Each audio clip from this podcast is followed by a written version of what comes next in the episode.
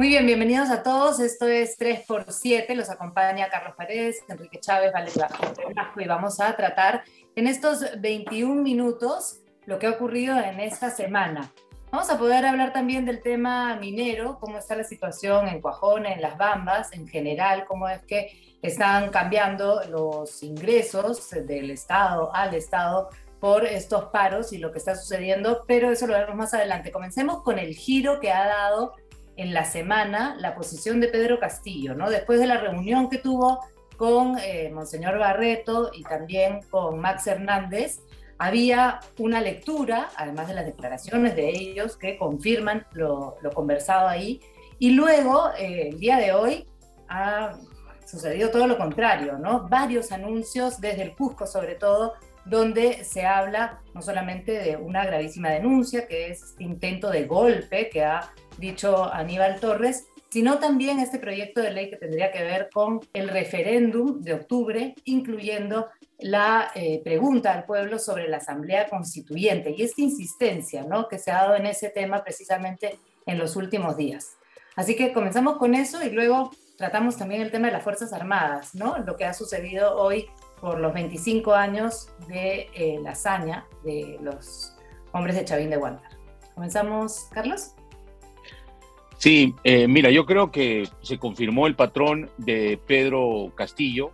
En Semana Santa había ofrecido la resurrección de su gobierno a través de un cambio profesional del gabinete ministerial y nuevamente la mentira, ¿no? La mesida.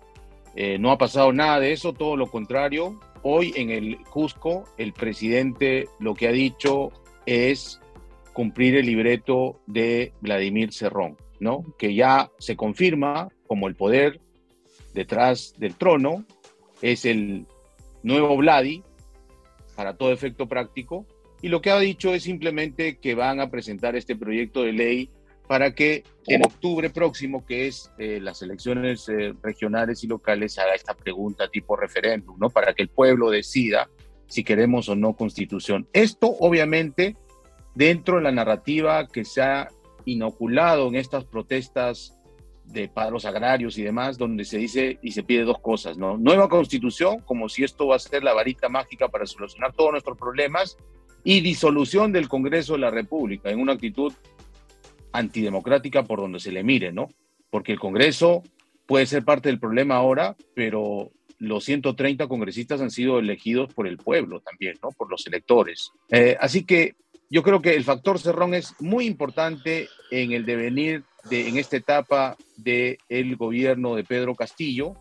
Y nuevamente nos vienen con esta monselga, con esta narrativa de cambio de constitución y hay una estrategia clarísima de querer eh, que la convulsión social, la protesta legítima por el alza de los precios de los alimentos y los combustibles se convierta en una narrativa serronista. Es decir, vamos a disolver el Congreso, y vamos a cambiar la constitución. Solo les falta decir, ya para estar de moda con la semana, que una nueva constitución también va a terminar con los infieles, ¿no?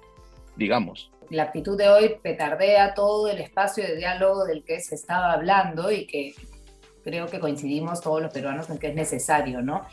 Eh, esa, esa situación, sin embargo, Enrique, yo tengo la, la sensación de que es eh, como que se prende, hay pequeños incendios y luego se apaga completamente, ¿no? Hay fuego y deja de haberlo. ¿Esa es la sensación que también tienes tú?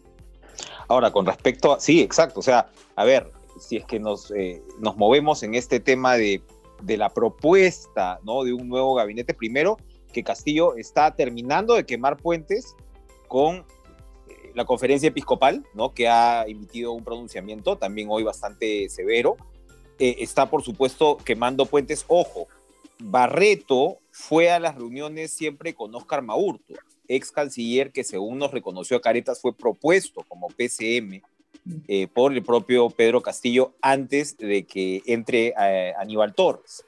Entonces, allí, digamos, estás terminando de quemar puentes aparentemente con un sector, porque uno no sabe al final si Castillo, sí, yo estoy de acuerdo en que esto tiene pues una impronta serronista, evidentemente, pero eh, mañana puede ser otra, ¿no? O sea, mañana, es decir, es, es, esta, es esta suerte de mesida eterna que estás pues ante un personaje que no tiene ningún tipo de palabra y eso está eh, cada vez más claro y eso le hace la vida más, más complicada al, al, país. Entonces él cree que probablemente con estas medidas va ganando tiempo, tiempo, tiempo y eso evidentemente no va a ser así, porque sencillamente, como repito, está quemando todos los contactos, ¿no? Eh, los puntos de diálogo que podría tener con eh, el resto de tiendas políticas. Dices que estaría ganando tiempo para mantenerse en el gobierno. Yo, yo creo que para él la lógica finalmente es vivir, o sea, la mesida es para sobrevivir. Y por supuesto tienes todos estos intereses detrás, Cerrón, y añadir algo bien importante, porque al, digamos, descontento generalizado, no solamente Cerrón, que ya sabemos, hoy tuiteó, ¿no? Lo de la, demanda del pueblo sobre la constituyente, que son estas protestas extrañísimas con respecto a la agenda que están manejando, pero la izquierda eh, democrática, ¿no? También se ha sumado a ese pedido, es decir, para ellos el problema no es que Castillo en realidad esté desmontando y destruyendo el aparato estatal, sino es que no ha cumplido sus promesas, ¿no? Ergo, tienes que ir a la, a la Asamblea Constituyente. Es como no ver, digamos, la causa y el efecto, no identificarlo bien es esta parte de, de grave, grave problema de identidad y conflicto de identidad que tiene la izquierda y de la cual yo no sé qué va a quedar después de, todo, de toda esta situación, pero es eso, ¿no? O sea, al final la mesida va a tener, eh, yo creo, un efecto acumulativo de ir deteriorando. Y esto implica pues cierta soledad que tiene que ver con lo que ibas a tratar, con este tema también de los, de los, de los conflictos, porque que te paren la minería no es poca cosa, ¿no? si hay fuego, ese es el problema, ¿no? Si la cuestión trata de estar en paz, pues más o menos avanzando, pero ya comienza a haber fuego y eso se puede prender en algún momento de manera definitiva, por más de que por ahora eh, se sienta que, que, es, que hay mucho contraste, ¿no? Que se prende y luego se calla todo, ¿no? Como lo que sucedió con las protestas en provincia hace dos semanas. Sí, eh, mira, en el tema de la minería, como dice Enrique, es gravísimo, ¿no? Porque somos un país minero, Estamos en el boom de los commodities, en los precios internacionales, y el Perú no está aprovechando esta escalada, ¿no? Todo lo contrario, eh, deberíamos crecer alrededor de 6, 7 puntos del PBI este año, pero lo vamos a hacer modestamente máximo 3%. Y en cuanto a la inversión privada, obviamente eh, los cálculos más conservadores decían que iba a ser cero. Hoy ya hay analistas que se animan a decir que va a ser negativa la, cifra, ¿no? La competitividad minera como país, el último eh, ranking, hemos bajado varios puestos en este, en este ranking y por lo tanto ya no estamos siendo un país que caminaba en la senda de ir creciendo, de ir obviamente mejorando su modelo, perfeccionándolo, etcétera, sino estamos rápidamente retrocediendo en estos nueve meses y, y lo que hay también es una suerte de Estado fallido en algunos bolsones del conflicto, ¿no? Y pareciera ser que no solamente no hacen nada para solucionarlos, sino al contrario, están generando más conflictos, ¿no? El caos que se está generando alrededor de lo de Cojone, que no llega a solucionarse, en Las Bambas, que está completamente paralizada, en Tapacay también, en Cusco, está amenazando. Ahí ya tenemos un 36% de la producción de cobre de nuestro país paralizada completamente. Y eso pues se va a sentir, pero es que además hace este, esta sensación de caos que posiblemente es parte de un plan, ¿o no? El manual básico de un marxista, y Cerrón es un marxista eh, convicto y confeso, habla de exacerbar las contradicciones, ¿no? Y es una narrativa que estamos eh, viendo repetidamente, ¿no? Que se enciende la pradera porque después el modelo es el que no funciona y cambiemos todo. La mejor manera de cambiar es una nueva constitución. Refundemos la república con una nueva constitución que va a solucionar en automático, como una varita mágica, todos los problemas. Y veamos qué pasó con los países que cambiaron la constitución. Venezuela, lo único que quieren es hacerse un traje a la medida. ¿Para qué? Para entornillarse en el poder, para reelegirse infinitamente, como lo está haciendo Ortega en Nicaragua, por ejemplo, como lo hizo Chávez todas las veces, falleció Chávez y dejó a Maduro y así sucesivamente. Y ya no vamos a hablar de Cuba, ¿no? 62 años y siguen entornillados en el poder, un pueblo empobrecido. Eso es lo que quieren desde mi punto de vista. De la Asamblea. Mi pregunta, más allá de lo que vayas a decir, es sobre el tema de la Asamblea Constituyente. ¿cuán posible es que desde el Estado, por ejemplo, se haga publicidad eh, a favor de esto y que si llega a estar dentro del referéndum termine siendo una cuestión aprobada? Como dice el presidente Castillo hoy, ¿no? Y siempre repite esto de los cauces constitucionales, este, eh, a ver, este proyecto por el Congreso actual no va a pasar. O sea, no veo cuál sería la matemática que permitiría que el Congreso actual pida un cambio de constitución o proponga o refrende ese cambio de constitución.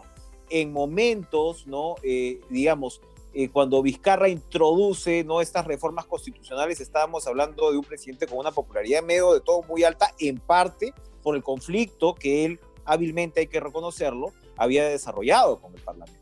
¿No? Entonces, digamos, fuerzas una mano, pero llegar a esa situación eh, por este lado me parece, en fin, ellos siguen con su recolección de firmas y quieren que el jurado nacional interprete, van a seguramente a, aplicar todos eh, los caminos posibles a ver cuál les liga, pero eh, en realidad esto me parece tan viable como la castración química de violadores de menores de edad, o sea, es, es, es decir, es, yo sé, es, es complicado, es por supuesto parte de la agenda de Cerrón, de eso se trata, pero que sea conseguible es otra cosa. Añadir al tema minero, eh, que, ojo, ¿quién está bajo control del Ministerio de Energía y Minas? Que es un ministerio con poco, digamos, eh, presupuesto, pero sí con una eh, algo o mucho que decir con respecto al relacionamiento con las empresas y por ende a los conflictos. Ahí está Cerrón. Cerrón controla ese ministerio y ahí esto va en la línea de lo que dice Carlos. Conversábamos esta semana con Raúl Molina, ex viceministro de Gobernanza, que decía que en medio de todos los problemas y demás,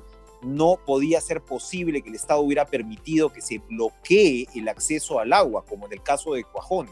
Estamos hablando de un derecho humano elemental, que ya vamos para los 60 días que no sabemos cómo va a terminar.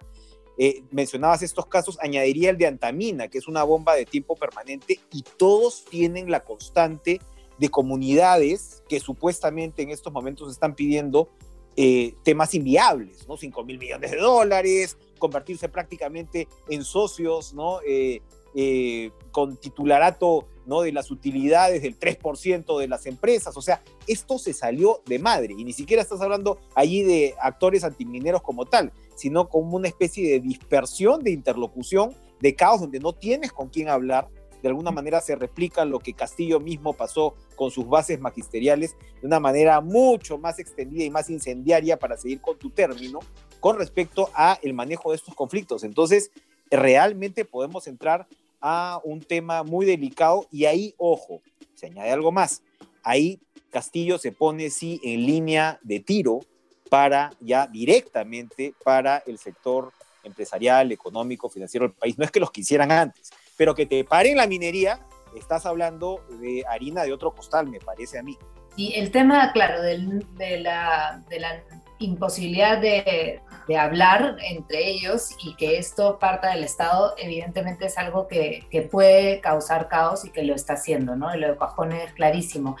Eso tiene que ver también con estos mensajes como el que hoy soltó Aníbal Torres, ¿no? De pronto dijo, sé que se está gestando un golpe militar, ¿no? Y eso lo dice el primer ministro, lo dice tan sueltamente, y eso, por supuesto, volviendo de nuevo a los empresarios y al tema económico y a cómo queda el país, ya si vemos un, tema de, factor de riesgo, eso sí complica muchísima, muchísimo nuestra situación. Con un solo anuncio que, eh, bueno, lo suelta un Aníbal Torres, que ya ha soltado muchas cosas, que parece que habla con, con, con mucha soltura de los temas, pero realmente vuelve a armar este, este espacio que además sucede en eh, el mismo día de la ceremonia de estos 25 años por, eh, por el aniversario de, de, lo de los rehenes. Entonces, se ha tratado de amarrar esas dos cosas, ¿no? Lo de golpe militar con estas actitudes por parte de los militares en retiro.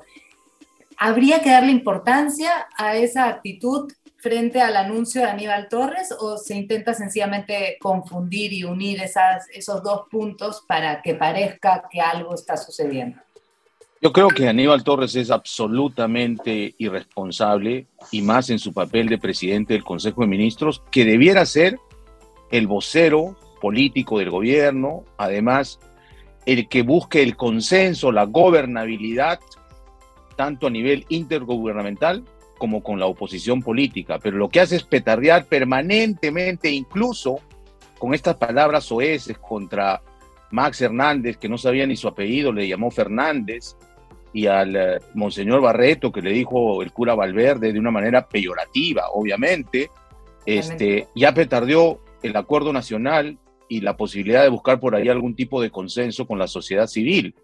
Eh, y lo que ha pasado hoy día en la ceremonia por los 25 años del operativo Chavín de Guantar ha sido un gesto de algunos militares, ¿no? De mostrar que no están de acuerdo con un gobierno que ellos lo tildan de comunista. Y por otro lado, también faltó la presidenta del Congreso en la ceremonia oficial. Su sitio estuvo vacío. Y probablemente sea una respuesta política, un gesto a lo que ya anunció eh, el presidente desde el Cusco, que van a presentar un proyecto de ley que obviamente, como dice Enrique, si nos atenemos a lo que la constitución vigente dice, el artículo 206, no tendría cómo pasar por el Congreso. No, no, no tendría ni siquiera la posibilidad de, llegar a ser consultado a la gente, ¿no? Si quieren cambiar, eh, reformar la constitución, pues tienen que pasar por los pasos que, que la constitución misma prescribe, ¿no? Pero yo creo que no estamos en momento constituyente porque no tendría legitimidad.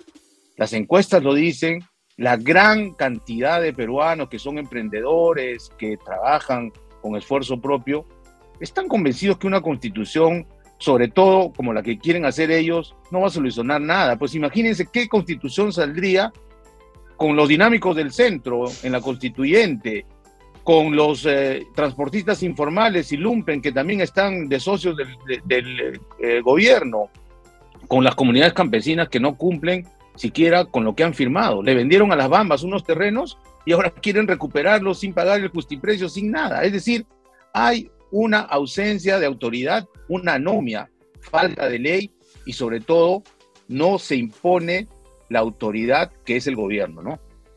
Y Enrique, lo que ha dicho Aníbal Torres eh, con el tema de golpe militar lo ha contradicho el ministro Gavidia, ¿no? Ah, él ha dicho, bueno, no hay ningún golpe, de alguna forma los militares van a continuar con, con, toda la figura constitucional. Y entonces te, te pregunto, ¿a quién hay que creerle a estas alturas? ¿Al primer ministro o al jefe de defensa? Eh, yo creo que en ese sentido podríamos creerle, porque esto ya es de poder creer. Vuelvo a este tema que es algo, oigan, no sé si ustedes se acuerdan, un presidente con tan poca palabra, ¿no? O sea, pasar efectivamente, o sea, es increíble. Ah, lo que pasa es que uno va normalizando ciertas conductas porque ya no te sorprenden, pero que pases de recibir al acuerdo nacional para, crear, para convocar un gabinete de ancha base a proponer la nueva constitución hoy ante los gobernadores regionales es algo que merece un estudio probablemente psiquiátrico. Y a ver, con respecto a los militares, yo no creo que haya ningún golpe en marcha en el sentido que los militares han aprendido perfectamente lo que puede ser cuando se involucran en lo que le corresponde a los civiles, ¿no? Eh, bien lo sabe la cúpula del gobierno de Fujimori. Sin embargo, sin embargo, creo al mismo tiempo que los militares en general le tienen muy poco respeto a Castillo y a su gobierno, ¿no? Es decir, probablemente pensar que esto se va a dar. No lo he visto todavía, no sé en detalle, habría que ver si en el ejército se ve algo de eso, pero no se observa un cooptamiento de las Fuerzas Armadas de repente porque no han podido. Es decir, eh, eh, recuerden ustedes los episodios con los ascensos. Eso hay que decirlo en algunos otros gobiernos con más sutileza de repente, pero veías que se imponían ciertos ascensos. Aquí los jefes de las Fuerzas Armadas dijeron ni hablar. Entonces ahí se marcó un punto con el Ejecutivo, que me parece, en fin, que Torres se mueve pues en esta tierra de fantasía, de provocación, pero sí nos llama la atención y nos vuelve a llamar la atención de todas maneras el hecho de que yo creo que las Fuerzas Armadas, como buena parte del país hay que decirlo, ¿no? uno quiere moverse entre algún tipo de equilibrio, pero como buena parte del país no tiene ningún tipo de respeto por el actual gobierno. ¿no?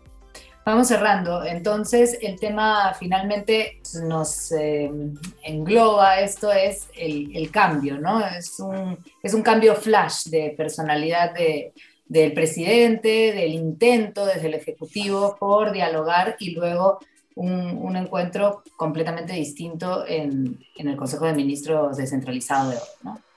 Creo que volvemos a la pregunta de las semanas anteriores.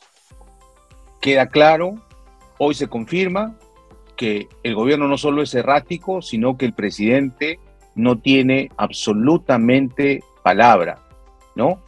eh, y no es confiable.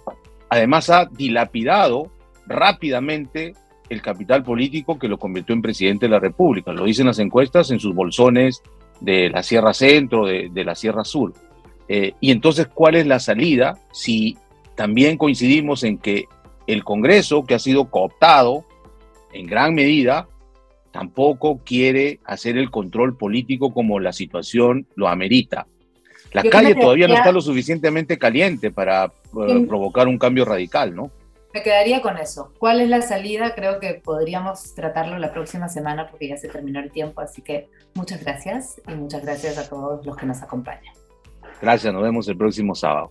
Adiós, gracias.